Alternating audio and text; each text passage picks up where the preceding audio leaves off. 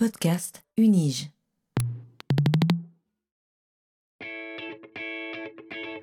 Learning from Data, le podcast sur la science des données à l'Université de Genève. These devices and machines and everything we're building these days, whether it's phones or computers or cars or refrigerators, are throwing off data. What exactly is big data? Not all revolutions are political. But this explosion of data is also raising fundamental questions. Bienvenue dans ce 30e épisode de Learning from Data, le podcast qui plonge dans les recherches de l'Université de Genève et surtout dans leurs données, en compagnie de celles et ceux qui les explorent. Ce podcast vous est proposé par le Centre de compétences en sciences des données de l'Université de Genève. Je suis Guy Kahn et serai votre guide dans ce monde fascinant de l'analyse des données. Dans l'épisode d'aujourd'hui, nous allons nous intéresser au numérique et à la science des données comme des outils, en portant notre regard vers la neuroscience. Et justement, il sera principalement question aujourd'hui de regard. Qu'y a-t-il de plus merveilleusement ordinaire que le regard?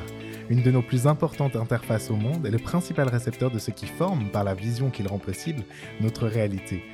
Nous allons nous rendre compte que derrière cet appendice extraordinaire qui constitue un outil évolutif décisif de l'espèce humaine, se cache tout un dispositif cérébral dont les neurosciences interrogent les tâches et capacités. Plus encore, nous allons pouvoir plonger aujourd'hui dans le rôle clé que joue le regard dans les interactions sociales. Cette exploration de ce qui est, à juste titre souvent présenté comme le miroir de l'âme, s'effectue au croisement de diverses méthodes comportementales, neuropsychologiques, statistiques, qui placent les neurosciences au cœur de fascinants enjeux méthodologiques. C'est tout ce que nous allons aborder aujourd'hui en compagnie du docteur Nicolas Burat, qui nous fait le plaisir d'avoir accepté notre invitation dans Learning from Data. Bonjour Nicolas. Bonjour. Comment allez-vous? Très bien. Super. Nicolas, vous êtes actuellement maître d'enseignement et de recherche au département de psychologie de l'Université de Genève. Vos principaux domaines de recherche sont la cognition sociale, à savoir l'attention et la perception sociale, ainsi que les interactions humaines, en utilisant des techniques de psychophysique, d'EEG, de IRMF, ainsi que la neuropsychologie. Votre engagement dans notre belle institution dépasse toutefois votre seule position de MER, alors que vous avez obtenu votre bachelor en psychologie, votre master en neurosciences et votre doctorat en neurosciences au sein de l'Université de Genève, respectivement en 2007, 2009 et 2013. Par la suite, vous avez effectué un postdoc au laboratoire de neurosciences sociales et affectives à l'Institut du cerveau et de la moelle épinière à Paris de 2013 à 2014, puis un autre postdoc de 2014 à 2016 au laboratoire de cognition visuelle de la FAPC ici à l'UNIGE. Durant ces dernières années, vous avez été le PI de trois projets de recherche financés par le FNS et la fondation Schmidt-Heine, sur lesquels nous reviendrons bien sûr par la suite. Vous avez publié plusieurs dizaines d'articles dans de prestigieuses revues scientifiques telles que The Journal of Neurosciences ou encore Cognition et assuré une grande variété d'enseignements, que cela soit à l'Université de Genève mais également à celle de Fribourg. Est-ce que c'est bien cela, Nicolas? Tout à fait.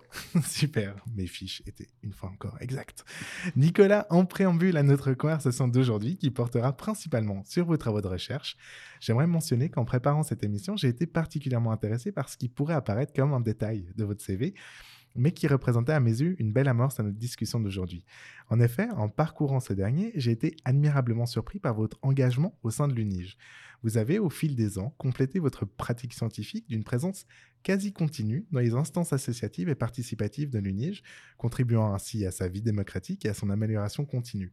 Je parle notamment ici de votre engagement de 2005 à 2007 à l'Association des étudiants en psychologie, puis de 2014 à 2019 dans celle des collaborateurs de l'enseignement de la recherche en psychologie, de laquelle vous finirez d'ailleurs président, ce qui est également le cas de votre engagement de 2018 à 2021 au sein du conseil participatif de la FAPC.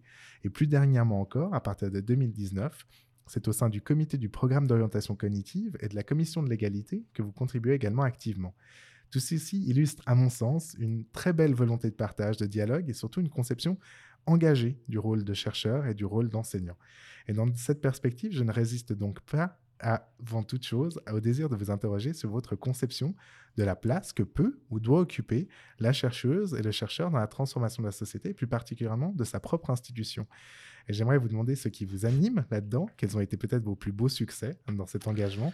Et finalement, une question qui m'intrigue, car il ne semble pas que cet engagement a pu participer à réduire la richesse qualitative et quantitative de contributions scientifiques. Comment vous parvenez en fait finalement à faire concilier cet engagement avec toutes les autres attentes qui traversent déjà les milieux de la recherche? Bon. Fat. Ça fait, Méga question. ça fait beaucoup. Oui, Mais clair. euh, bon, premièrement, euh, bah, je dirais que depuis mon entrée à l'université de Genève en, en 2004, eh bien, je me suis toujours intéressé à la gestion de, bah, de la vie académique, Mhm. euh, à essayer d'être un- une interface entre, euh, bien, à cette époque, le monde étudiant et puis euh, le monde, euh, du monde professoral Mhm.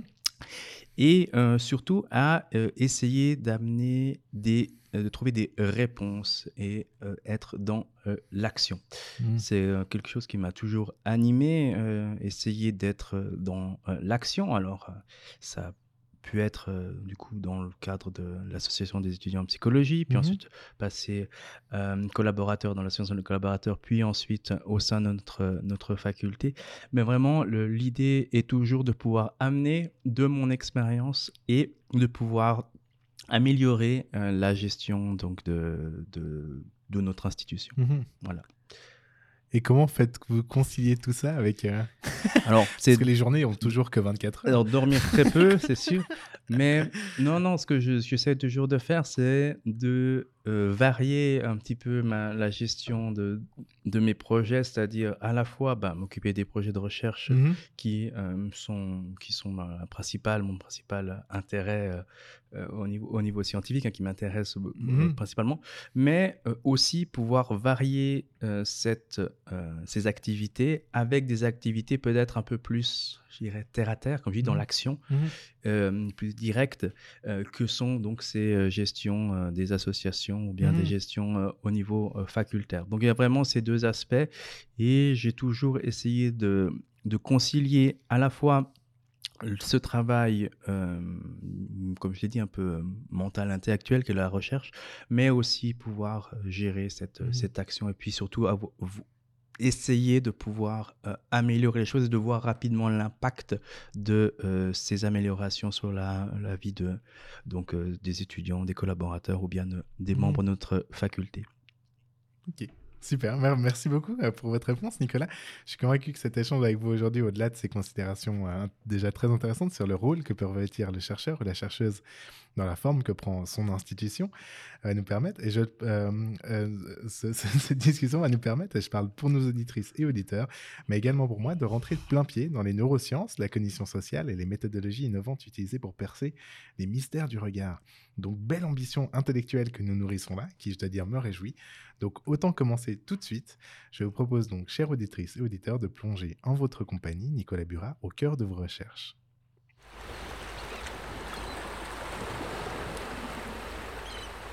Bon, on y va?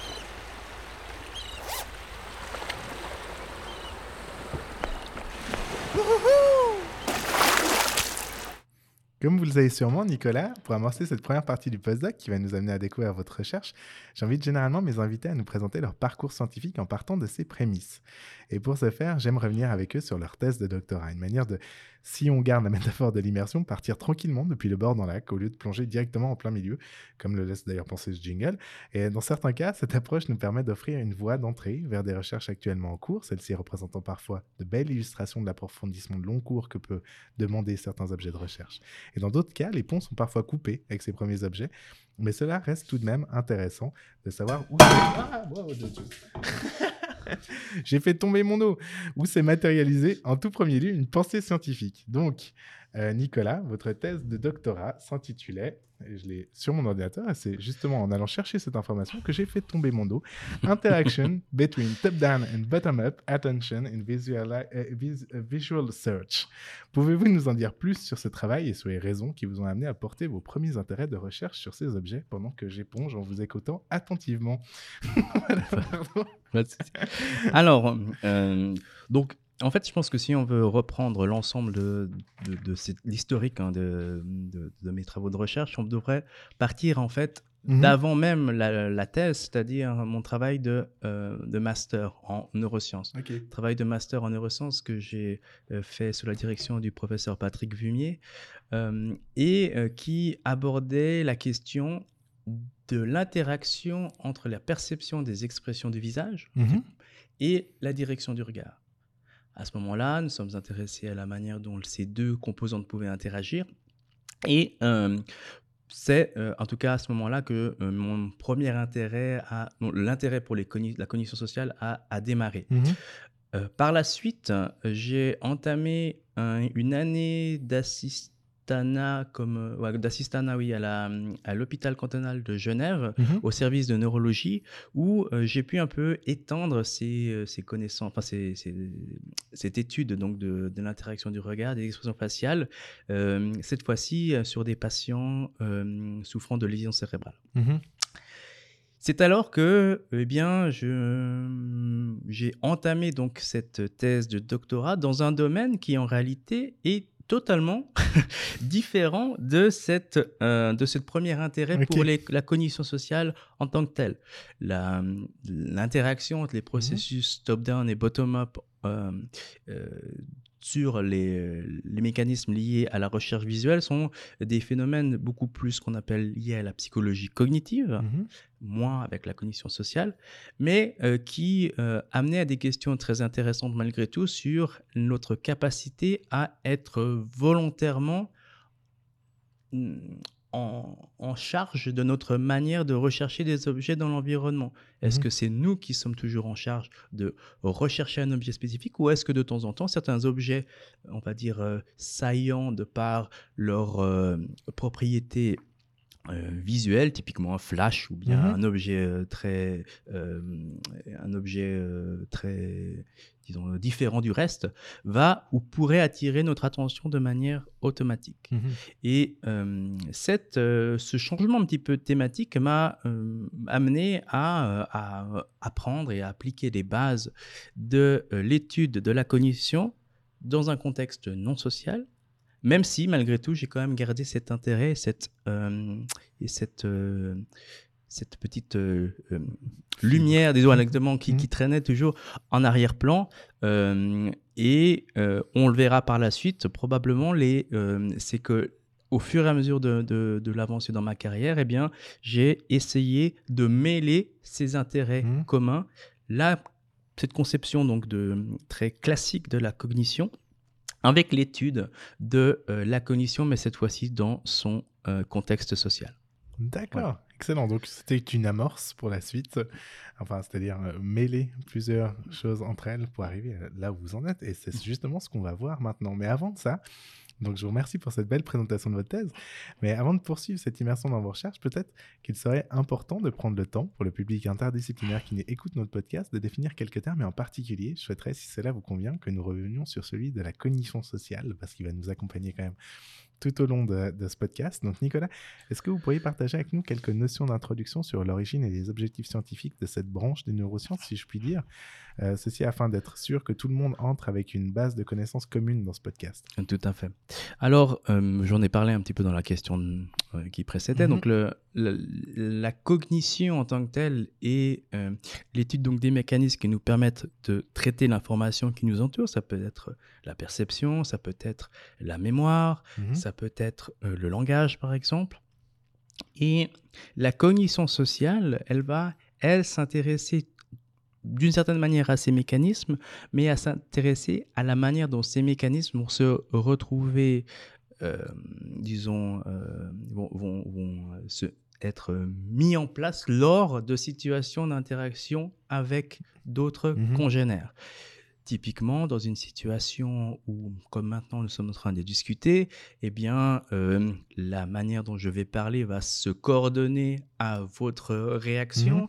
et votre réaction va amener, vous amener par exemple à entamer euh, une, à répondre à, euh, à, à ce que je suis en train de dire. Donc il y a une certaine cette notion d'interaction Mhm. qui euh, est en général absente de l'étude de la cognition dans sa vision très classique. Mhm. Et la cognition sociale s'intéresse à ces questions-là. Je vais juste rajouter aussi qu'un aspect de la cognition sociale, donc la cognition, sociale est un, est un champ gigantesque, hein, bien Mhm. entendu, mais euh, dans, ce, dans cette notion de cognition sociale, un autre aspect qui va être intéressant et critique, c'est l'impact du contexte social Mhm. dans le contexte social dans lequel on, on- on- on se, retrouve, on se trouve, comment ce contexte va pouvoir impacter notre manière de traiter l'information au niveau de la perception, de la mémoire et, de, de- et- et- ou euh, du langage, par Mhm. exemple. Et vous avez des exemples pour euh, illustrer ça? Bien, l'impact, le, ça pourrait être par exemple des différences interculturelles sur la Mhm. manière dont on va, par exemple, euh, percevoir ou traiter un visage d'autrui. Comment est-ce que, par exemple, on va gérer euh, certains types euh, d'interactions Mhm. avec l'autre qui peuvent varier selon eh bien, les euh, origines culturelles Mhm. des, des, des différentes personnes qui interagissent entre elles. Euh, et toutes, ces, et toutes ces, ces- ces études ont pour but d'essayer de comprendre et de généraliser eh bien, euh, cette mani- ces, ces concepts, disons, plutôt classiques de la Mhm. cognition à, euh, au fait que bien euh, on vit dans un monde euh, social. Quoi. Donc il y a ouais. besoin de prendre ça en compte. Ok. Et justement, peut-être une, une toute petite question, encore une sous-question sur tout ça. Euh, Est-ce que vous pourriez revenir un tout petit peu sur la question? Justement, ce rapport qu'entre- euh, entretient la question du regard avec celle de la cognition sociale, parce que c'est aussi ça qui va, qui va poser un peu la trame de, fait. prochaines questions. Tout à fait. Alors, dans mes différentes études, en fait, ce qui m'a amené à m'intéresser à la cognition sociale, bien entendu, il y a cette question de regard. Et, le- et quand on parlait d'interaction, le fait que, par exemple, euh, votre, euh, euh, votre parole et, va se synchroniser avec la manière dont moi Mhm. je, je- je- je parle, et vous allez répondre au moment où je vous pose une question, au moment où vous allez avoir l'impression que je décide de f- de- d'arrêter de, parler, enfin, vous Mhm. allez devoir plus ou moins prédire le, mon, mon comportement, eh bien, en fait, on se rend compte que le regard va être aussi, et même en fait, est un outil même principal de l'interaction sociale humaine. Mhm. C'est euh, grâce au regard que l'on permet de créer le contact entre, entre nous. Le fait de regarder quelqu'un euh, suggère que l'attention, notre attention se porte sur autrui. Mhm. Et euh, al- alors que lorsque notre regard va par exemple se déplacer sur un autre objet, à ce moment-là, on, a- on va inviter euh, la personne avec qui, on inter- avec qui on interagit à déplacer son attention sur un objet. Et c'est alors qu'on va partager, on aura une attention partagée, on va regarder un objet en Mhm. commun. Donc le regard est un des indices sociaux chez l'humain qui est le plus utilisé pour partager en fait toute cette, euh, cette Mhm. attention sociale. Et c'est Ouais. même aussi un organe, parce que je reprends quelque chose que j'avais lu dans un- euh, c'est un organe qui est vraiment spécifique dans sa, dans sa, dans sa manière d'être à l'espèce humaine. C'est-à-dire, enfin, il y avait.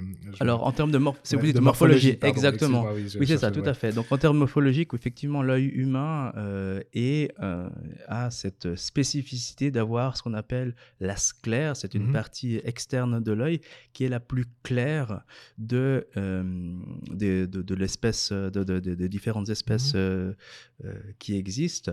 Euh, et la particularité de cette sclère très claire est de pouvoir favoriser la bonne euh, reconnaissance de la direction des Mhm. yeux euh, d'autrui. Et, et Mhm. ça, ça vous permet par exemple de pouvoir reconnaître la direction de quelqu'un à une très grande distance ou bien Mhm. de pouvoir reconnaître la direction de, de regard d'autrui dans des situations peut-être un peu moins, euh, disons, euh, avec, où, où- où la, la visibilité est, est- est moins bonne. Mhm.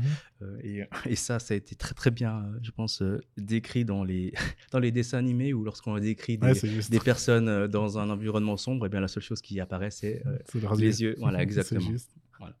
Très très bien. Merci beaucoup. hein. Et comme, comme je le mentionnais en introduction, justement, la vision ne dépend pas seulement du regard, mais le signal capté par cet organe sera ensuite traité à de multiples niveaux cérébraux de manière complexe. Et en préparant cette émission, je suis tombé sur un très intéressant entre- entretien que vous aviez donné au podcast Cogito. euh, que je profite pour saluer pour sa qualité et que j'invite les auditeurs à aller découvrir, et dans lequel vous introduisez à merveille cette complexité du traitement visuel au niveau cérébral sur la base de l'exemple de quelqu'un qui observait la jonction euh, du Rhône et de l'Arve. Et euh, nous allons nous éloigner bien sûr des questions traitées dans cet autre enregistrement, mais je me disais toutefois que cela représentait un point de départ parfait pour les auditeurs de ce podcast également. Euh, Est-ce que je pourrais vous demander de nous présenter cet, ex- cet exemple, ou même en autre, en fait, qui vous paraît aujourd'hui plus pertinent, pour expliquer cette complexité de la vision et de son cheminement cérébral? Alors tout à fait ici, donc euh, dans la première, dans la question précédente, on a parlé du regard en fait comme signal. C'est le, le regard qui permet de donner un signal au- à la personne avec qui on interagit. Mais l'une des spécificités du regard humain aussi, c'est que c'est un signal qui à la fois communique, mais aussi traite Mhm. l'information qui nous entoure. L'œil humain va nous permettre de, eh bien, de, de percevoir le monde qui, qui, qui nous entoure. Et ceci, c'est un, un traitement qui est hautement complexe. L'information euh, reflétée par la lumière va donc rentrer dans notre euh, rétine. Une fois qu'elle est traitée dans la rétine, elle va passer d'un signal on dit hein, plutôt euh, d'onde lumineuse, à un signal électrique qui va ensuite traverser tout notre cerveau pour arriver ensuite à se projeter sur une région euh, totalement euh, opposée aux yeux, à l'arrière de notre tête, le cortex occipital, et qui ensuite va être traité par d'autres régions cérébrales pour euh, comprendre et faire sens de l'information visuelle que l'on a traitée dans, nos yeux. Et, cette complexité, rien que cette, cette, ce qui paraît simple, hein, c'est une information qui passe dans l'œil et qui été traitée par une région cérébrale, eh bien rien que cette très simple, ce simple traitement de, de l'information est en réalité quelque chose d'autrement complexe qui, même actuellement, mmh. n'est pas encore totalement bien défini. Ok, excellent. bah, on va voir si on, arrive encore plus à le comprendre au travers des prochaines questions. Donc, on tombe maintenant dans le, dans le vif du sujet en nous intéressant à vos projets de recherche et à vos principales publications. J'aimerais tout d'abord vous inviter à nous présenter un article que j'ai pu découvrir avec intérêt, publié dans le Journal of Neuroscience. Euh, cet article explore une perspective extrêmement intrigante liée à la cécité corticale. Euh, vous allez, euh, j'imagine, aussi la définir dans la réponse à cette question. Vous avez observé que certains patients atteints de cécité corticale présentent une activation de l'amygdale en réponse aux expressions faciales ou corporelles d'émotions malgré l'absence de cortex visuel fonctionnel et donc de vision consciente. Euh, votre étude a également examiné la perception de la direction du regard en l'absence de cortex visuel. Et vous avez constaté que chez un patient ayant une destruction bilatérale de son cortex visuel, l'amygdale réagissait davantage au contact visuel direct par rapport au regard détourné. Est-ce que vous pouvez nous préciser, nous repréciser ces, ces résultats, peut-être en d'autres termes, mmh et nous éclairer sur les implications fascinantes de ces découvertes en ce qui concerne notre compréhension actuelle de la perception visuelle, en particulier en ce qui concerne le traitement du contact visuel et du regard dans des conditions de cécité corticale? Tout à fait. Donc, lorsque j'ai parlé de, traitement de l'information visuelle, mmh je vous ai dit l'information rentre dans la rétine, dans l'œil, traverse ensuite euh, euh, tout notre cerveau pour arriver sur, dans les, régions du cortex occipital. Mmh eh bien, euh, il se trouve que dans le cas où cette région cérébrale est, lésée, eh bien, nous nous trouvons dans un cas de ce qu'on appelle cécité corticale, c'est-à-dire mmh que nos, yeux fonctionnent, euh, l'information donc va passer par l'information visuelle passe par les yeux, mais euh, n'arrive pas ou n'est pas ne serait pas traité par ce cortex occipital qui euh, créerait subjectivement une impression de cécité. On ne mmh. voit pas les objets qui sont présents devant nous. Typiquement, si une partie de mon, mon cortex occipital est lésée, eh bien, je perdrais une partie de, euh, de mon champ euh, visuel, de ce que je vois devant moi, il manquerait un bout. Et euh, depuis un certain nombre d'années, les études ont pu démontrer que lorsque des régions, comme j'ai dit, cérébrales, les régions cérébrales du cortex visuel étaient lésées, on perdait une partie de, donc, de, ce champ visuel. Mmh Et il se trouve que ben, lors de cette fameuse période de à l'hôpital cantonal de Genève, eh bien, on, a pu euh, tester, euh, ou en tout cas trouver un, cas de cécité corticale, mais cette fois-ci qui était totale, c'est-à-dire que le patient avait à la fois perdu une partie, disons, gauche du cortex occipital, mais aussi la partie droite, ce qui mmh l'amenait à être cette fois-ci totalement aveugle. Mhm. Ce patient qui euh, se déplace par exemple avec une canne, qui euh, euh, n'arrive pas forcément à, détecter les choses qui sont, qui sont devant lui, enfin il, donne un peu une, subjectivement une description mais très très très très vague mhm. et, et il avait été démontré que, que ce patient en fait lorsqu'on lui présentait des différents visages qui représentaient des expressions faciales mhm. pouvait déjà les reconnaître en tout cas un seuil de, un seuil de détection qui euh, dépassait le, seuil du hasard. Et euh, donc la question était de savoir comment et pourquoi cette, cette, euh, on observait ce, ce mmh comportement. Et les chercheurs à l'époque, en 2007, dans mes souvenirs, ont pu démontrer qu'une région cérébrale à l'intérieur du cerveau, qu'on appelle l'amygdale, eh bien, s'activait en présence de visages émotionnels, malgré le fait que le patient déjà n'avait pas de cortex visuel mmh primaire, et deuxièmement, n'avait pas, en tout cas, euh, de conscience de percevoir des, visages devant lui. en réalité, le patient, lorsqu'on lui demande de reconnaître les expressions, il va dire bon, euh, euh, j'irais, je sais pas, la peur. Il dit ça un Mhm. peu de manière euh, totalement euh, sans, Mhm. sans aucune conviction. Le fait est qu'en réalité, il est, sous, il est toujours euh, au-dessus du seuil du hasard. Il arrive en fait à le reconnaître. Et euh, cette, euh, cette, cette région cérébrale de l'amygdale semble être la cause, en tout cas expliquer en, pourquoi est-ce que ce patient réussit à reconnaître ses expressions de manière non consciente. Donc ça c'est pour l'aspect c'est pour des expressions faciales. Et puis suite à cela, eh bien on s'est intéressé à l'impact des stimuli cette fois-ci sociaux Mhm. Et à quel point est-ce que ces stimuli sociaux pouvaient aussi être détectés de manière inconsciente. Et c'est pour ça que du coup, dans cette euh, étude de Journal of Neuroscience, nous avons euh, cette fois-ci présenté euh, à notre patient non plus des visages émotionnels, mais des visages qui soit le regardaient, soit regardaient de Mhm. côté. Et en lui présentant ces, images, nous avons pu démontrer que cette région du, de l'amygdale eh bien, s'activait elle aussi en présence de regards portés sur lui, mais pas lorsque les yeux étaient euh, orientés euh, loin de- de- du Mhm. patient. Ce qui suggère que du coup, cette euh, région liée à l'amygdale n'est pas uniquement liée au traitement des expressions émotionnelles, mais pour être traitée, pour être liée aussi au traitement des stimuli euh, relevant, pertinents socialement. Exactement. Ok, excellent. Ah ouais, superbe. D'accord, bah, merci, merci beaucoup. Euh, et comment cela a-t-il permis d'influencer notre conception de la manière dont le cerveau justement traite les signaux sociaux malgré l'absence de cortex visuel? Alors, alors, euh, historiquement, il y avait cette proposition que, Mhm. euh, en plus de cette région, de cette voie donc, qui passerait par l'œil et qui arriverait jusqu'au cortex occipital, Mhm. on, on aurait une autre voie plus ancienne, liée un peu à des, à- à- oui, à des, des régions cérébrales qui euh, euh, héritées de, nos- de nos ancêtres, Mhm. qui aurait pour euh, euh, conséquence une gestion rapide et quasi automatique de tout potentiel euh, signaux liés à la menace. Ça, c'était euh, l'idée, c'est que on a cette vision euh, consciente qui passe par le cortex et cette autre vision qui passerait par l'amygdale entre autres et qui traiterait un petit peu de manière automatique tout ce qui Mhm. peut être menaçant. Et, euh, et donc avec cette, cette étude, eh bien, on a pu démontrer, déjà l'étude de 2007 a pu prouver en tout cas que cette voie existait, Mhm. mais notre étude a rajouté le fait que cette voie était à la fois, elle, euh, à la fois euh, sensible au regard et que par conséquent, ce n'est pas uniquement ou la menace ou bien des stimuli émotionnels qui pouvaient l'activer, mais comme je vous l'ai dit, plutôt Mhm. des euh, stimuli qui sont euh, socialement importants pour, Mhm, excellent, merci beaucoup. Et, et euh, comme vous- justement, par rapport à cette question de la menace, je- j'enchaîne aussi sur une, sur une autre question. Donc, comme nous l'avons vu, vos, vos travaux doctorants ont porté sur la capture de l'attention par des distracteurs saillants. Mm. Et en tant que, en tant que postdoctorant, vous avez par ailleurs étendu vos recherches en vous penchant sur la capture de l'attention par des stimuli à signification affective menaçante. Donc là, c'était justement, je- j'enchaîne directement sur, Oui, oui.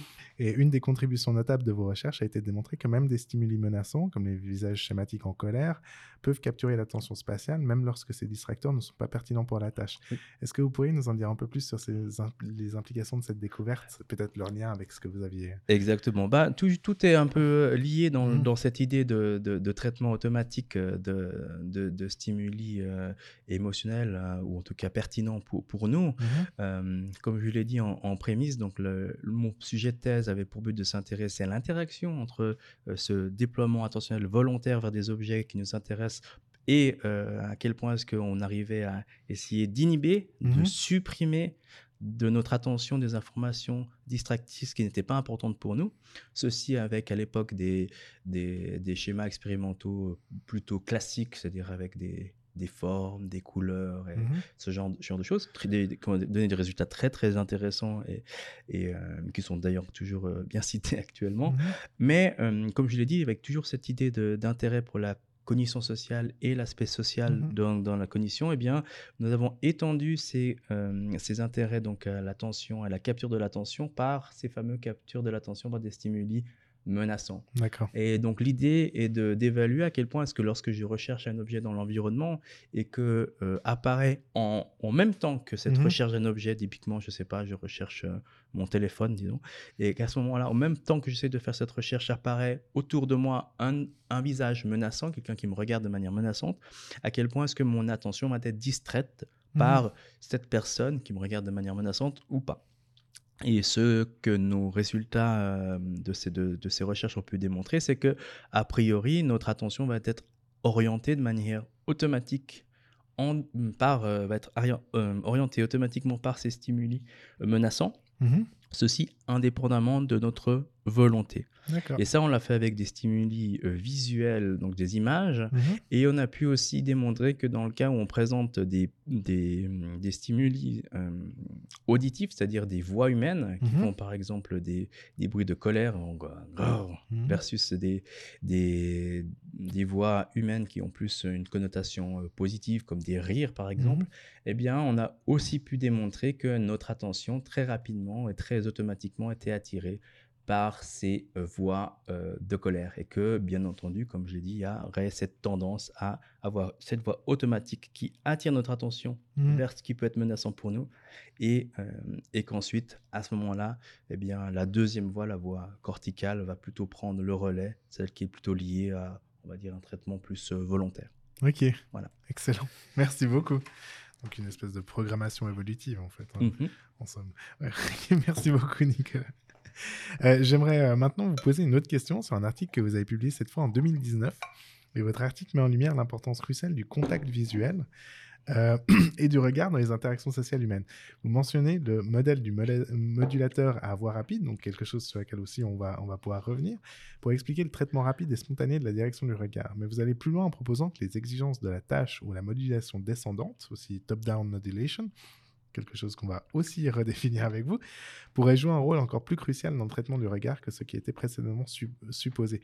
Est-ce que vous pourriez, s'il vous plaît, nous introduire cette recherche, nous expliquer les enjeux liés à cette notion d'influence ascendante et descendante, et partager avec nous comment cette nouvelle perspective enrichit notre compréhension du traitement du regard et de l'interaction entre ces influences dans ce processus? Tout à fait. Alors, le, on a déjà parlé un petit peu de top-down et bottom-up, mais je peux Mhm. redéfinir un petit peu l'idée. Donc, euh, l'idée, c'est que les mécanismes top-down sont des mécanismes euh, plus ou moins volontaires qui nous permettent d'aller euh, chercher ou en tout cas s'intéresser à des objets dans notre environnement de manière bah, comme Mhm. volontaire, alors que les processus bottom-up, eux, sont plus des, des processus automatiques Mhm. euh, qui euh, viennent euh, directement, qui sont liés directement aux, aux propriétés visuelles des objets qui sont dans notre environnement. Mhm. Et donc, euh, dans ce projet de thèse, euh, bah, je m'intéressais à l'interaction entre ces, ces deux processus et Mhm. j'ai donc ex- étendu ça au fur et à mesure de mes années de recherche à des, des domaines plus en lien avec la cognition sociale et, la- les, les émotions. Mhm. Et euh, dans ce travail, donc c'est un, un commentaire en fait euh, que l'on avait fait, que je l'ai, que j'ai écrit en collaboration avec euh, mes collaborateurs de, de Londres. Eh bien, nous avons essayé de, de, de mettre en perspective des résultats un peu contradictoires qui existaient dans le domaine de la, du, du traitement du regard et du contact visuel principalement, Mhm. où euh, eh bien, euh, certains chercheurs euh, trouvaient des effets automatiques de détection de, de la détection de, de regard sur nous dans certains cas, et d'autres pas du tout. Et puis, euh, donc, euh, comme d'habitude, euh, voilà, les résultats un petit peu Mhm. euh, différents et divergents, mais nous avons essayé d'unifier cela en proposant qu'en fait, le point critique de ces effets, c'est euh, la pertinence de l'interaction, ou en tout cas du regard, dans la tâche et dans la situation dans laquelle on se trouve. Ok. Globalement, le contexte dans lequel on va se trouver va avoir un impact notre sensibilité à être attiré ou pas par le regard d'autrui. Et je pense qu'un bon exemple pour ça, ça pourrait être typiquement le, le fait de se retrouver à, à présenter, euh, à présenter un cours comme enseignant, par exemple, le Mhm. premier jour euh, devant euh, 250 étudiants, par exemple. Mhm. On peut bien imaginer que dans ce type de contexte, eh bien, le fait d'être regardé par l'audience va beaucoup plus attirer notre attention que si, par exemple, on se retrouve, je ne sais pas, par exemple, dans un concert et puis que d'un coup, on voit une personne qui nous regarde. Donc Mhm. vraiment, le, dans, le public, pardon. Ouais. Mais ce que je veux dire, c'est que du coup, ce qu'on qu'on a essayé de mettre en avant, c'est que le contexte dans lequel on se trouve, le contexte... euh, bah, ça peut être la, la tâche, qu'on sait très expérimentale, mais Mhm. dans un niveau appliqué, ça peut être le contexte social dans lequel on se trouve, va euh, avoir un impact sur notre sensibilité à euh, la détection du regard et aussi à l'interprétation que l'on a du regard. Je Mhm. vais peut-être juste faire une petite aparté là-dessus parce que je trouve très intéressant, ce que je trouve très intéressant dans le, dans le, le sujet du regard, c'est que c'est le regard, un regard a un sens, peut avoir un sens totalement différent Mhm. selon le contexte dans lequel on se trouve. Mhm. Un, compte- un- un regard euh, peut euh, être un signe d'approche, on veut créer le contact avec quelqu'un. Mais dans un cas où, par exemple, un regard euh, est porté par une personne que l'on ne connaît pas, ou bien par une personne que l'on connaît mais que l'on apprécie euh, peut-être un peu, euh, pas, pas- pas beaucoup, par exemple, à ce moment-là, le regard va avoir un sens beaucoup plus euh, menaçant, euh, beaucoup plus cette fois-ci dans, dans l'évitement. Et la- le fait que le regard humain, en tout cas la- l'interprétation du regard humain soit sensible au contexte, au contexte est, à mon avis, une des propriétés, en tout cas des, des points les plus, les plus importants dans cette étude donc, de- Mhm. de l'interaction et du regard. Excellent, merci beaucoup. Et euh, j'en j'en viens maintenant à un deuxième article qui a attiré toute mon attention. Euh, ce, ce dernier a été publié en 2021 dans le journal Cognition. Et dans celui-ci, vous explorez l'impact du regard direct sur les processus cognitifs et le comportement, en particulier en ce qui concerne le débat entre la capture de l'attention et l'excitation accrue comme mécanisme sous-jacent. Et votre étude utilise l'estimation du temps comme moyen d'éclaircir cette question, euh, en montrant que lorsque le regard est dirigé vers l'observateur, les participants sous-estiment la durée d'un stimuli, d'un stimulus. Et cette observation suggère que la capture de l'attention jouerait un rôle majeur dans les effets du regard direct. Euh, J'aimerais vous poser plusieurs questions sur ce travail. Tout d'abord, est-ce que vous pourriez nous en dire un peu plus sur ses principaux résultats? Est-ce que vous pourriez également partager avec nous comment cette interaction entre le mouvement du regard et la perception du temps pourrait avoir des implications plus larges dans notre compréhension de l'attention sociale et dans la façon dont nous concevons les stimuli euh, pour étudier ce phénomène? Alors, bon, dans, cette, euh, dans, cette, dans cet article, donc, euh, on, on s'est intéressé à essayer de résoudre un débat qui, euh, avait, qui date ouais, d'une dizaine d'années, Uh-huh.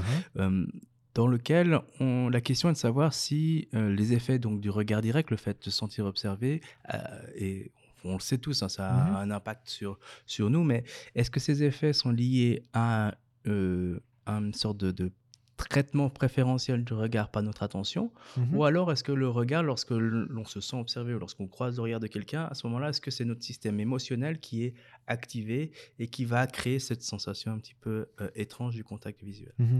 Et euh, bon, les, les chercheurs ont essayé de répondre à cette question euh, dans un certain nombre de, de différents travaux et on s'est dit qu'en fait, euh, en utilisant la perception du temps, eh bien, on pouvait essayer de répondre à cette question. En fait, la perception du temps, c'est euh, c'est quelque chose qui, semble assez, euh, disons, euh, pas assez trivial en fait. On se dit bon, Mhm. pour savoir le temps, on, voilà, on regarde notre montre et, et puis le temps, il est, il est. La réalité, c'est que le, le temps, euh, comme l'avait dit Einstein, le temps Ouais, relatif, voilà exactement. Mais surtout, il est très subjectif, Mhm. c'est-à-dire qu'en fait, selon la, la situation dans laquelle on se trouve, eh bien, une durée va euh, paraître très très courte ou des fois euh, très très longue. Mhm. Et en fait, cette, euh, ces effets donc, du trait, de la perception du temps sont liés au fait que soit notre attention de la perception du temps peut être distraite de, de, de cette évaluation du temps, et dans ce cas-ci, on va obtenir ce qu'on appelle une sous-estimation du temps. Mhm. OK? Alors que dans le cas où, euh, par exemple, nous sommes euh, activés ou nous sommes dans une situation émotionnelle intense, à ce moment-là, eh bien, on, on va se retrouver dans ce qu'on appelle une, sous, une surestimation du Mhm. temps. On aura l'impression que le temps euh, passe plus rapidement. Et, alors, c'est plus. Lentement. Voilà, Ouais.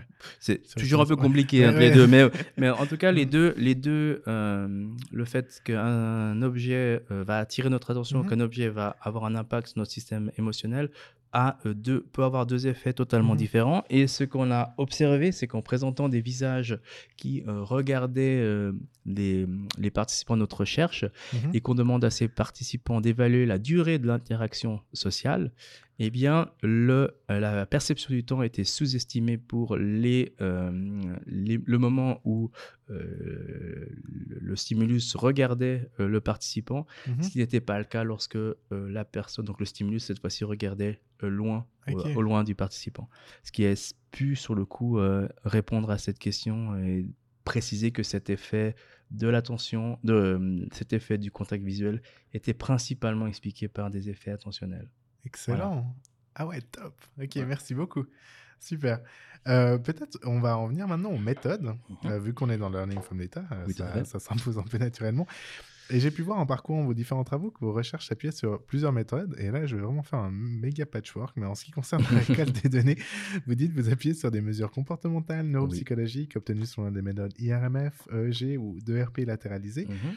Et face à ça, je ne peux pas résister à l'envie de vous demander de nous faire entrer dans ce monde en nous expliquant ce qui compose la réalité de ce type d'approche.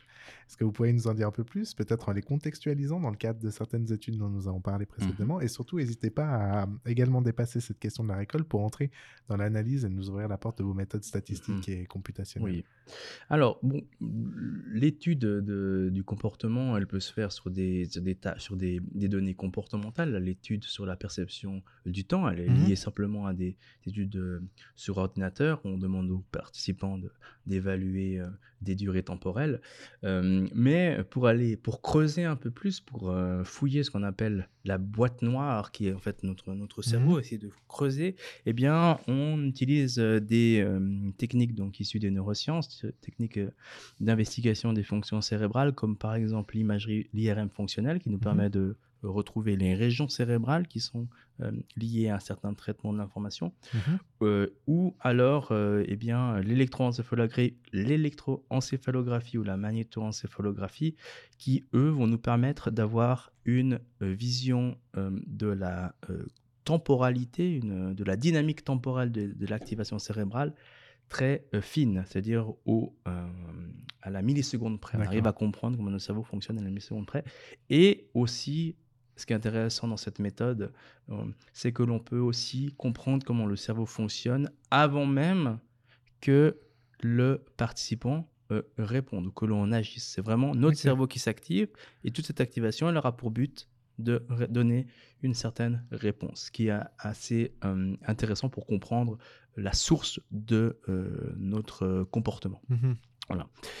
Euh, alors après, en termes de réalité de- d'utilisation de ces approches, bah, bien entendu, c'est des, approches euh, qui amènent un nombre de données vraiment gigantesques, Mhm. Euh, que ce soit en bah, même déjà des données comportementales, mais en imagerie, il faut euh, on enregistre des volumes cérébraux dans différentes euh, dans différentes conditions expérimentales. Pour les LEG, eh bien on mesure l'activité cérébrale électrique sur différentes électrodes à durant des, des millisecondes et des millisecondes, ce qui crée des, des datas, des, des- des banques de Mhm. données gigantesques. Pour ma part, en tant que chercheur, et peut-être ça aussi qui m'a permis de, de- d'essayer d'être toujours très, on va dire, assez euh, pragmatique, j'ai toujours utilisé ces données avec des hypothèses très claires, c'est-à-dire en Mhm. partant en me disant, je veux démontrer ça, est-ce que en utilisant cette technique, j'arrive à démontrer ce que j'attends, plutôt que faire de l'analyse, je dirais, un peu plus exploratoire, dans lequel on va être un peu plus dans la gestion générale de l'activité électrique cérébrale, ou bien de, un peu de, de- de- de partir un petit peu à la découverte de ce que euh, l'on a comme données. Ça m'a permis d'être, euh, d'analyser ces données de manière très, comme j'ai dit, peut-être euh, d'être très directive sur la Mhm. manière dont j'analyse les données, mais d'éviter sur le coup de me perdre un Mhm. petit peu dans des suranalyses qui peuvent. euh, Enfin, j'ai toujours dit que avec un seul, euh, une seule expérience, on pourrait passer une vie, à mon avis, à essayer de d'explorer, d'analyser. ça. Et, et voilà. Alors, alors après, le, le contre-coup de tout ça, c'est effectivement, c'est qu'il y a, à mon avis, dans toutes ces sets de données, il y a, à mon avis, de l'information Mhm. très intéressante qui euh, reste à, à- à découvrir et à et analyser. Mais en tout cas, pour ma part, et peut-être pour, euh, comme j'ai dit, hein, pour essayer d'éviter de me perdre, et sachant que je suis une personne aussi qui a tendance des fois à être, à- à- à être très curieuse, à Mhm. vouloir un peu explorer beaucoup de choses, mais je suis toujours contraint à essayer de me limiter à ça. Donc voilà. Et, et euh, il faut pas oublier aussi qu'après, euh, chaque euh, traitement d'information nécessite euh, une gestion des données spécifiques. Mhm. Comme on le sait, le, le, le data management plan maintenant Mhm. nécessite vraiment une, une gestion très précise des, des, des- des données et de l'organisation des données. Et donc, ça, être très restreint, avoir un objectif très précis et s'intéresser uniquement à cet objectif permet aussi d'être euh, plus, je me sens plus euh, organisé aussi dans la gestion des données. Clairement, ouais. Voilà. Mais euh, je, je suis tout à fait euh, euh, conscient qu'il y a une certaine que, que ces données nécessiteraient ou pourraient nécessiter des, des réanalyses. Mhm. Et euh, euh, même si à l'époque où j'ai commencé ces études, l'open science n'est pas encore euh, disons, à- au, au point où il en est Mhm. maintenant. Je suis persuadé que maintenant, avec l'apogée donc de, cette, de ces partages de données, eh bien, euh, je pourrais moi-même continuer à faire avoir ce type de comportement de, de Mhm. comportement de, de méthode scientifique très dirigée mais par contre laisser à mes collaborateurs et, et collègues l'opportunité d'utiliser ces banques de données qui sont là et Bien qui sont à dispo donc euh, ce serait à mon avis une, une- ouverture euh, pour la suite Win-win. Super. Non, non, excellent. Merci beaucoup. Et euh, j'avais une petite question, mais je ne sais toujours pas vraiment comment la tourner. Mais euh, on, doit, souvent dealer en fait avec la question de l'analyse de la complexité dans le learning from data, mais je ne réussis pas ici à revenir sur cet élément de manière un peu plus explicite parce que euh, je trouve toujours incroyable de pouvoir embrasser une réalité complexe sur la base d'appareils de mesure qui sont certes complexes, mais également limités en fait dans leur approche et dans leur récolte d'une réalité qui, qui dépasse en fait toute, euh, toute capacité à être saisie. Et euh, pour vous qui euh, vous occupez de neurosciences, j'imagine que ce défi doit vous occuper passablement parce que, en fait, vous parliez de boîte noire pour le cerveau et, et, et j'imagine en fait la, la, la complexité des interactions qu'il y a entre les différentes parties du cerveau par rapport à un seul geste, etc. Et je me, je me disais comment on, comment on se comment on, on, on deal avec cette complexité euh, Mhm. par rapport à des outils qui, euh, qui eux-mêmes ne permettent parfois d'approcher, mais comme tous les outils scientifiques, d'approcher qu'une seule partie du, euh, de la réalité. Alors, je- très bonne question. Je pense que bah, c'est, c'est- et c'est un peu un, commentaire qui peut être fait aussi sur la- l'approche neuroscientifique Mhm. en général. Peut-être des fois être, disons, trop dans l'analyse de données et, et, et en faire des conclusions qui en réalité sont peut-être un peu... euh, pas comme, l'a dit, comme, tu- comme vous l'avez dit, tu vois, pas, pas, de, pas de réalité, euh, euh, pas, pas de réalité, disons, euh, tangible Mhm. derrière juste de l'analyse. Je pense qu'il y a plusieurs points. La première chose, c'est déjà de, comme je vous l'ai dit tout à l'heure, de partir avec une certaine euh, hypothèse euh, préalable, Mhm. euh, pas et dire voilà, je, je et d'utiliser une hypothèse préalable. La deuxième chose, c'est partir du principe que l'on utilise ces outils de neurosciences comme des marqueurs qui vont nous permettre de faire émerger des mécanismes Mhm. euh, potentiel, mais de pas, comment dire, de, de partir sur des, euh, des connaissances préalables sur euh, bien le- les- ces Mhm. marqueurs et d'é- d'étudier comment ces marqueurs vont fonctionner dans un certain euh, contexte expérimental. Et c'est Mhm. le troisième point que je voulais aborder ici, c'est la question de la méthode expérimentale Mhm. qui est, disons, euh, qui l'approche que j'ai que j'ai utilisée depuis le début de, ma de ma carrière que je vais continuer à, amener à utiliser ces prochaines années. C'est euh, d'essayer de créer des contextes expérimentaux dans lesquels, eh bien, on essaye de limiter la limiter disons l'implication de variables parasites au minimum. On essaye vraiment d'être un petit peu comme des horlogers, de euh, proposer une expérience dans laquelle on va moduler un petit truc, un petit paramètre, et en modulant ce petit paramètre, on va avoir une implication comportementale ou alors euh, sur les marqueurs neurophysiologiques ou électrophysiologiques qui euh, va être en lien ou pas avec nos Mhm. hypothèses préalables. Donc vraiment l'idée c'est de rester, euh, en tout cas pour ma part, hein, dans, dans cette vision que j'ai de, des neurosciences et de la psychologie, d'utiliser mes outils comme des marqueurs qui vont me permettre de répondre à mes questions de recherche. Mhm. Voilà. Excellent, merci beaucoup. Et euh, euh, peut-être passons maintenant à des questions plus portées sur l'enseignement. Enfin, J'ai j'ai pu voir que vous mettiez en avant l'importance d'intégrer des cours, de, des cours pratiques et des travaux pratiques dans Ouais. vos programmes d'enseignement. Et ces initiatives offrent sans aucun doute des opportunités précieuses pour lier les concepts théoriques à des applications concrètes et ainsi développer des compétences pratiques essentielles. Et en examinant les retours et les évaluations des étudiants, il semble que votre approche soit particulièrement appréciée et bénéfique, donc non seulement pour leur parcours académique, mais également pour leur future carrière clinique. Est-ce que vous pouvez nous en dire plus sur euh, certains exemples concrets de la manière dont ces, ces cours pratiques ou TP ont eu un impact sur la manière dont vos étudiants abordent et comprennent les concepts théoriques?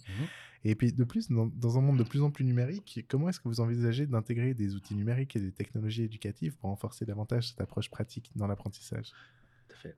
Alors, euh, bon, ay- ayant été moi-même étudiant à, à, la, à la faculté, euh, à la faculté, la faculté, oui, mais à, à l'Uniger, Eh bien, j'ai pu euh, aussi euh, bah, être de, de ce côté du, du miroir, si j'ose dire, et puis un peu euh, me rendre compte qu'effectivement, la pratique, en tout cas le fait d'agir, comme je l'ai Mhm. dit aussi même mon préambule, Ouais. c'est quelque chose qui va être important pour l'étudiant, qui va l'aider à intégrer des connaissances théoriques. Alors, il faut bien entendu des, des cours théoriques pour comprendre des, bases, pour un peu comprendre les concepts, mais dans euh, certains domaines, et typiquement la, méthode, la, la psychologie expérimentale et les neurosciences sont des domaines qui nécessitent, selon moi, une approche pratique Mhm. et euh, un apprentissage de euh, certaines connaissances, que ce soit l'analyse de données, que ce soit la création d'études, de, d'études de plans expérimentaux, Mhm. que ce soit aussi eh bien, la vulgarisation scientifique, mais il y a cette il y a ce besoin, selon moi, de l'université de proposer ces euh, travaux pratiques, en tout cas d'amener les étudiants à pouvoir être acteurs Mhm. de euh, leur apprentissage.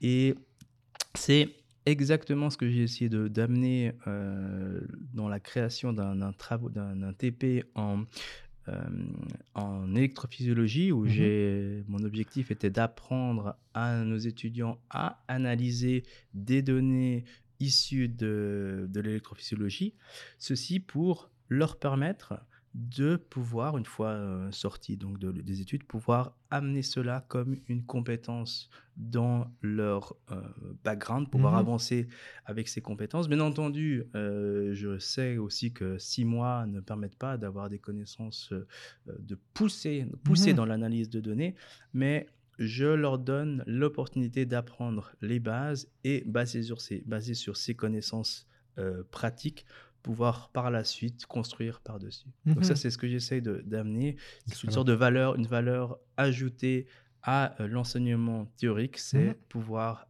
rajouter cette pratique euh, dans leur, dans leur, dans leurs connaissances. Ok, super. Voilà. Merci beaucoup. Et euh, donc, je vous remercie, Nicolas. Et il est, il est fascinant de voir comment vous explorez euh, de nouvelles façons d'enseigner et de diffuser des connaissances aussi en psychologie sociale, parce que vous avez également mentionné lors de nos échanges un cours en ligne ouvert massif sur la cognition sociale, donc en MOOC, qui offrira l'opportunité à un public mondial d'accéder à ce domaine euh, passionnant via la plateforme Coursera. Et cette initiative reflète une manière innovante de partager le savoir au-delà du cadre traditionnel universitaire. Et vous avez également conçu un cours privé en ligne, donc plus pour les étudiants de psychologie à l'université de, de Genève, en Mhm. complément en fait à ce MOOC. Est-ce que vous pourriez nous en dire un peu plus sur ce MOOC? Comment vous envisagez que ces deux formats complémentaires puissent bénéficier aux apprenants et à la diffusion des connaissances en psychologie sociale?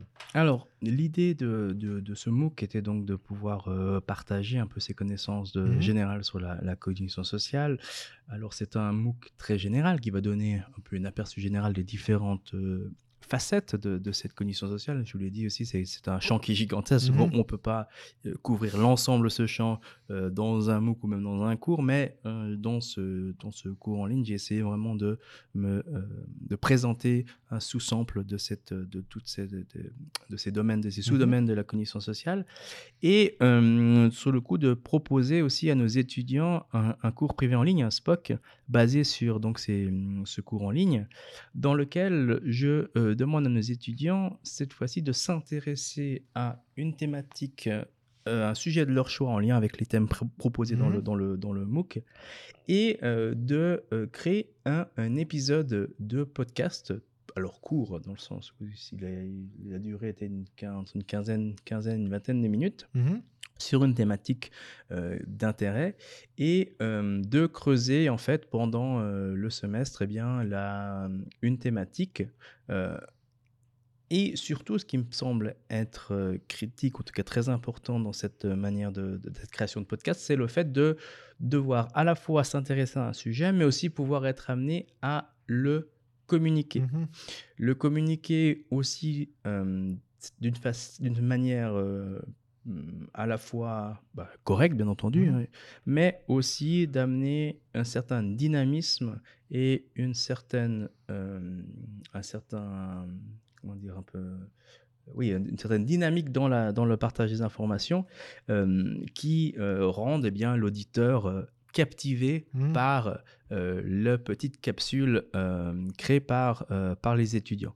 Mhm. Et cette, l'année passée, j'ai eu la chance de pouvoir lancer ce projet, mais cette fois-ci dans un, dans un contexte non, non cours privé en ligne, mais dans un contexte classique. Et j'ai été vraiment... Comment dire J'ai été euh, vraiment euh, Épaté. mais oui, par la, par la, ca- la connaissance, de, de- par les, les capacités de nos étudiants à, à créer ces, ces, ces, ces épisodes de podcast Mhm. euh, par leur, à la fois au niveau technique, mais aussi par leur créativité Mhm.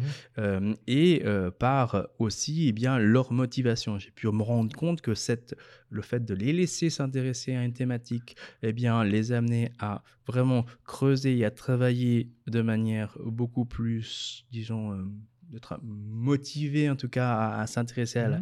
aux, aux thématiques peut-être un peu plus de manière plus intéress- un peu plus importante que dans un, un cours classique. Mhm. Et un autre point qui, sur le coup, est en lien avec la cognition sociale, c'est le fait que j'ai pu voir aussi les dynamiques de groupe se créer et euh, amener à donc le- la, la création de, de- de ce podcast qui était euh, fascinante avec des, des groupes qui euh, avaient euh, qui étaient basés sur des, des compétences on va dire individuelles différentes par exemple une bonne capacité de vulgarisation d'un côté pour un membre du groupe ou bien des bonnes connaissances techniques Mhm. euh, en, en termes d'enregistrement et de- d'édition du son pour un autre, et de rendre compte qu'en fait, avec cette organisation dans laquelle euh, les groupes étaient, avaient chacun plus ou moins des compétences variées, amenait le groupe à euh, trouver une dynamique euh, efficace à la fois, comme j'ai dit, en termes de, de motivation, mais Mhm. aussi en termes de, euh, de rendu final. Donc c'était vraiment une très très bonne, une très très bonne aventure et je souhaite pouvoir continuer cela avec donc ces fameux cours privés en ligne, ces fameux SPOC qui commencera l'année prochaine. Et les, le retour des étudiants, ils étaient. Très, Et alors de- oui, ouais. exactement. C'est, c'était des retours euh, à la fois, je dirais, euh, sa- euh, satisfaits de, du produit, c'est-à-dire que chaque Mhm. étudiant était content de la, de, de la finalisation de son projet, et puis aussi cet aspect un peu créatif, c'est-à-dire qu'on Ouais. leur donne cette, la, la possibilité de s'intéresser à une thématique euh, qui euh, les intéresse et euh, qui n'est pas forcément, disons, le type de de- de- d'activité que l'on propose à nos étudiants. Mhm. Le contre-coup, bien entendu, c'est que eh bien, c'était- c'est c'est que c'est des- un cours qui nécessite un certain nombre euh, un peu restreint de, de personnes. On ne peut pas faire ça. Sûr. Mais ouais. malgré tout, le, le- le cours, là, on était une, cinq- une cinquantaine d'étudiants. Ouais, Eh quand bien, oui, eh bien, le, malgré tout, la finalité était que j'ai euh, pu, euh, on a- ils ont pu créer, on a eu une, euh, pop, pop, j'ai une 20, 15 et 20 épisodes de podcast. Mhm. Non, c'était vraiment, c'était, en tout cas, continue, ouais, en tout cas, c'est, et puis les retours vraiment, oui, sont, sont, sont, sont très, très positifs. Ah, mais c'est super. Voilà. Ok, merci beaucoup. Et pour finir, Nicolas, parce qu'on arrive euh, à la fin de ce- ce- cette première partie de l'émission, j'aimerais revenir sur votre rôle d'accompagnement et de supervision, parce que j'ai pu voir que vous avez joué un rôle essentiel dans l'accompagnement et la supervision d'un grand nombre de personnes, que cela soit dans le cadre de master, comme de doctorat, etc. Euh, ça apparaissait sur votre CV. Et ce qui est plus rare, par contre, c'est que vous avez, semble-t-il, suivi l'évolution de la carrière de ces personnes euh, pour, pour voir en fait vers quoi leur formation à vos côtés les avait menés. Et euh, ça me fait poser la question de votre perspective sur le suivi de leur réalisation après les avoir conseillés, parce que je trouvais ça, je trouvais ça vraiment très très beau en fait de, de voir ça, ce- cet intérêt en fait pour les personnes après. Et Est-ce que savoir comment ils ont utilisé vos conseils et évolué dans leur parcours a une importance particulière pour vous? Et si oui, pourriez-vous nous partager un exemple significatif Et d'une- finalement, d'une manière générale, comment percevez-vous le rôle de mentorat et de, et de guidance euh, Mhm. dans la croissance professionnelle et personnelle? Alors, voilà, donc bon, j'ai effectivement euh, supervisé un, certain nombre d'étudiants en master ou bien en doctorat. Et euh, le fait de suivre leur perspective, en fait, c'est pas vraiment que je suis leur perspective, c'est qu'en général, en commençant un travail avec moi, je, je leur demande toujours quel est leur objectif. Mhm. Ensuite, qu'est-ce- est-ce qu'ils souhaitent. Par exemple, continuer dans la recherche? Est-ce qu'ils souhaitent continuer dans la clinique? Est-ce qu'ils souhaitent... enfin, quel est leur Mhm. objectif? Ceci pour pouvoir amener un encadrement qui soit en plus en accord avec ses objectifs. Ça ne Mhm. veut pas dire que l'objectif peut changer, peut pas changer, mais Mhm. au moins, ça permet de pouvoir savoir euh, quelles sont leurs, leurs motivations Mhm. euh, derrière leur, euh, leur travail de, de master. J'essaye aussi, par exemple, euh, si c'est possible, de partager euh, mon réseau avec eux. C'est Mhm. leur proposer, par exemple, pour une soutenance de master, de- de- d'inviter une personne, euh, un, juré de, travail de, mas- de travail de master qui pourrait être éventuellement une personne euh, chez qui il pourrait travailler par la suite. Mhm. C'est comme une sorte de- d'entretien d'embauche, par exemple, euh, euh, lors de ces soutenances de, de travaux de master. Avec euh, comme objectif, oui, bien entendu, de, de, de, de, bah, de- de les- de leur faire profiter, effectivement, de, ce- tremplin, quoi. Voilà, exactement. C'est de me dire, ben voilà, j'ai ce, ce réseau, j'ai cette possibilité de, de- Mhm. de leur proposer quelque chose.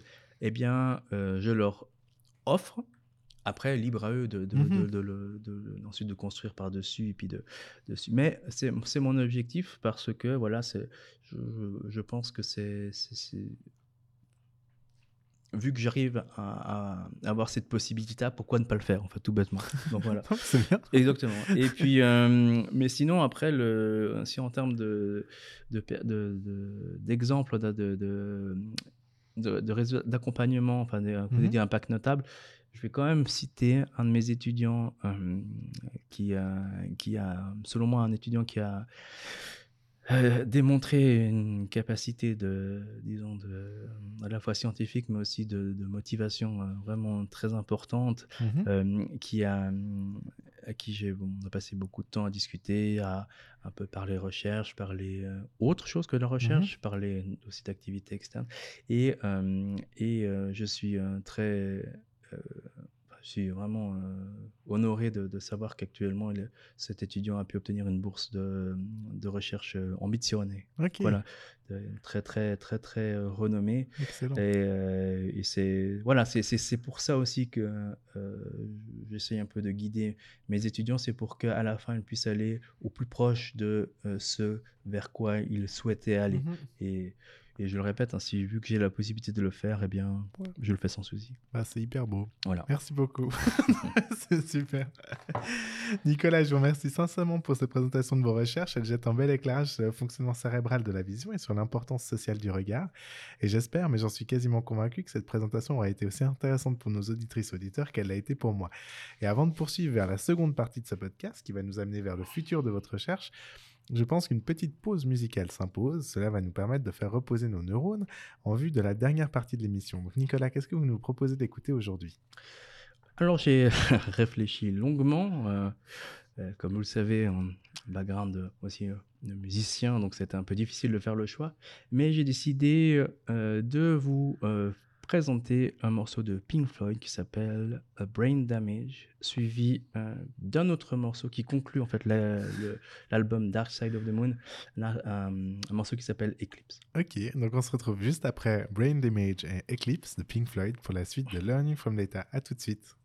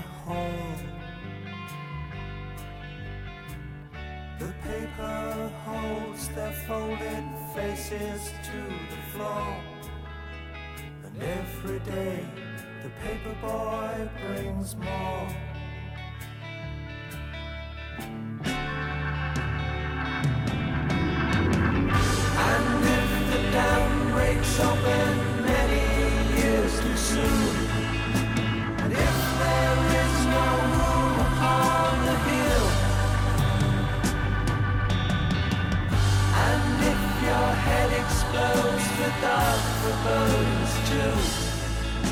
I'll see you on the dark side of the moon.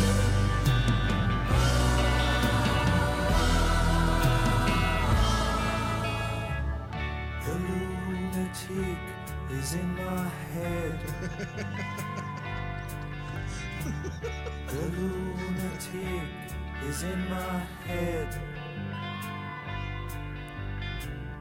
You raise the blade, you make the change. You rearrange me till I'm sane. You lock the door, throw away the key. There's someone in my head, but it's not me.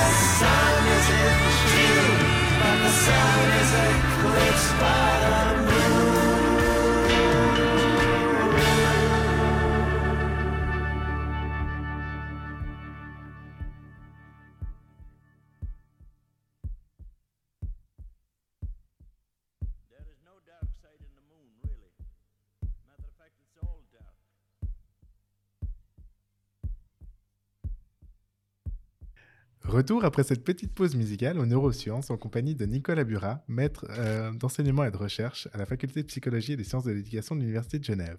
Mais avant de replonger la tête la première dans la science, Nicolas, nous ne savons toujours pas pourquoi vous nous avez proposé ce morceau. Est-ce que vous pouvez nous expliquer les raisons de ce choix? Oh, comme je vous ai dit, c'était un peu difficile de faire un choix sur un. Mais euh, je, ces, chansons, les, le Brain Damage et Eclipse parlent. Euh, Brain Damage particulièrement parle de, de, de santé mentale et de, et de l'importance de, de ces thématiques dans la, dans la gestion donc des, des interactions euh, euh, sociales en particulier. Donc ça, je trouve que c'était pertinent. Et Eclipse, euh, et en fait, c'est deux morceaux qui sont en réalité n'en sont aucun. Je, Eclipse c'est une bonne finalisa- une bonne finalité en fait de, de ce morceau et c'était l'idée c'était de ne pas le découper aussi. Ouais, et ouais. c'est un morceau que j'apprécie beaucoup euh, dans, dans sa dans sa totalité. Et ça reste Voilà. du Pink Floyd. donc Voilà, c'est toujours, aussi. C'est toujours un- Voilà. sympa à écouter. Quoi. Merci euh, beaucoup, euh, Nicolas. Et d'ailleurs, ça me fait penser à quelque chose dont on avait euh, discuté juste avant la séance. Je, je crois que Pink Floyd avait aussi une signification particulière en neurosciences. euh. Oui, alors récemment, je crois que ça date de, de plus ou moins un mois, hein, un, article est sorti dans un, un journal très réputé et, et a- montré, hein, a démontré en fait que des chercheurs ont pu décoder l'activité neuronale de, de patients implantés euh, avec enfin, des électrodes implantées dans le cerveau. Ils ont pu reconstruire le euh, son qui était, enfin, le, le- la musique qui était entendue par, par ces patients et les chercheurs ont utilisé comme, euh, comme musique euh, Pink Floyd euh, comme, euh, source et The Wall comme euh, source pour leurs travaux. Comme Voilà. quoi, une hymne des neurosciences. Merci beaucoup, Nicolas. Et maintenant, sans plus attendre, nous allons donc passer à la deuxième partie de notre émission qui va nous amener à nous intéresser au futur, ou en tout cas à votre futur, et plus précisément celui de vos recherches, Nicolas.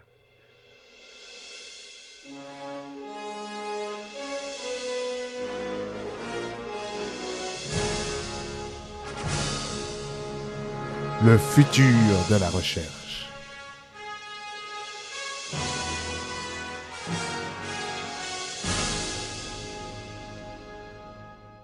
On a eu l'occasion de voir que vos activités ne manquaient pas d'objets pour s'épanouir et j'imagine que vous devez avoir de nombreuses idées en tête pour la suite de vos travaux. Donc Nicolas, est-ce que j'oserais vous demander de nous livrer ici en exclusivité quels seront les prochains objets qui animeront votre recherche? Alors, bon, vous avez pu vous rendre compte qu'effectivement, j'avais des, des intérêts peu divers et variés et que la cognition sociale, en réalité, est un domaine tellement vaste qu'en réalité, Mhm. qu'on peut euh, étudier, en fait, euh, euh, différents versants de, de ce domaine, euh, disons, euh, pour, pour toute une vie. Euh, cependant, il y a un point qui va me motiver, je pense, ces prochaines années, c'est euh, l'idée d'essayer de euh, dépasser, en tout cas, de, de dépasser les la méthode expéri- enfin, dépasser, les méthodes- dépasser les limites de la méthode expérimentale Mhm. en essayant de euh, m'intéresser à l'étude de la cognition sociale, mais cette fois-ci dans, son, dans un contexte euh, réel, en tout cas réaliste. D'accord. Euh, comme vous l'avez bien compris, lorsqu'on parle de, de méthode expérimentale, on est dans des, dans des, euh, euh, dans des contextes très très limités, sur un ordinateur, avec Mhm. une image. Et il est vrai que même si ça nous permet de répondre à des questions, puis des hypothèses très spécifiques euh, que l'on peut avoir, des questions de recherche que l'on peut avoir, eh bien, il est vrai que l'on, avec cette manière de- de- de- d'étudier le cerveau, eh bien, on n'arrive peut-être pas à comprendre la manière dont notre cerveau fonctionne concrètement dans notre vie de tous les jours. Mhm. C'est-à-dire que là, quand on discute ensemble, euh, il est très difficile de savoir comment mon cerveau va réagir par rapport à Mhm. euh, votre regard ou bien votre, euh, votre parole. Et euh, mon objectif hein, est actuellement d'essayer de pouvoir étudier ce comportement social dans, un, dans des interactions réelles. Et pour cela, je souhaitais amener à l'Institut de Genève, en tout cas ceci en, en lien avec des collaborations que, que j'ai avec des, des collègues de- de- du Canada, de Mhm. Montréal, euh, l'utilisation de ce qu'on appelle l'hyperscanning. Alors, l'hyperscanning, qu'est-ce que c'est? L'hyperscanning, c'est euh, la mesure des euh, signaux cérébraux ou comportementaux, Mhm. mais ceci dans des situations réelles en mesurant ces signaux chez deux ou plusieurs personnes en même temps Ok, en interaction. en interaction Wow, avec ok. euh, comme, euh, comme euh, motivation, comme, euh, comme ambition d'essayer de comprendre la dynamique cérébrale des, euh, des interactions, mais cette fois-ci, comme je dis, dans Mhm. une situation réelle. Euh, elle peut avoir tout son sens dans la, la gestion des interactions, par exemple par le regard, Mhm. mais c'est euh, des études qui peuvent aller bien plus loin. Ça peut être, par exemple, comprendre comment est-ce que les cerveaux se synchronisent lorsque, par exemple, on doit faire des tâches de collaboration Mhm. ou euh, lorsqu'on est face, par exemple, à bah, une discussion comme on a Mhm. actuellement. On a parlé de musique avant, une perspective pour essayer de comprendre comment nos cerveaux se coordonnent lorsque l'on, euh, par exemple, fait de la musique ensemble.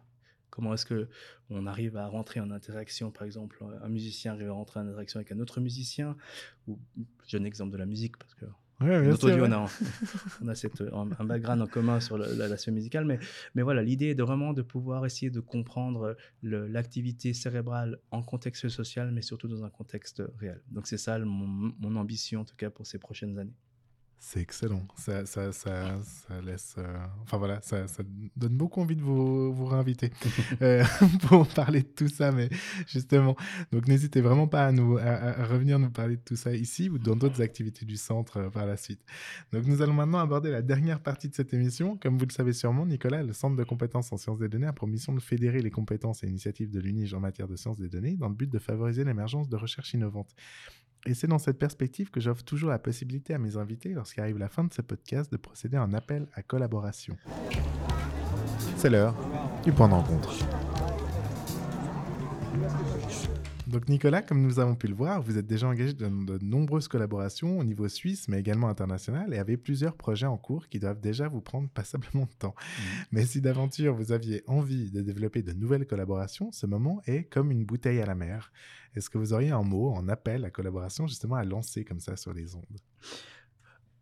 Bah, je pense que la- le projet que je vous ai présenté euh, est un projet qui, à mon avis, peut intéresser un certain nombre de, un certain nombre de, Mhm. de personnes dans notre, dans notre euh, institution. Euh, et, et bien entendu, ces implications peuvent, euh, bah, p- pour ma part, c'est toujours une implication un peu fondamentale. Mhm. Je reste euh, un scientifique euh, intéressé par oui, l'aspect euh, plutôt euh, oui, euh, recherche, ouais, recherche fondamentale, Mhm. c'est ça en fait. Euh, mais bien entendu, je pense que ces, euh, ces perspectives euh, d'hyperscanning ou même d'études de l'interaction sociale sont des choses qui, à mon avis, peuvent avoir un impact euh, appliqué de manière, euh, Mhm. peuvent avoir un impact sur euh, appliqué.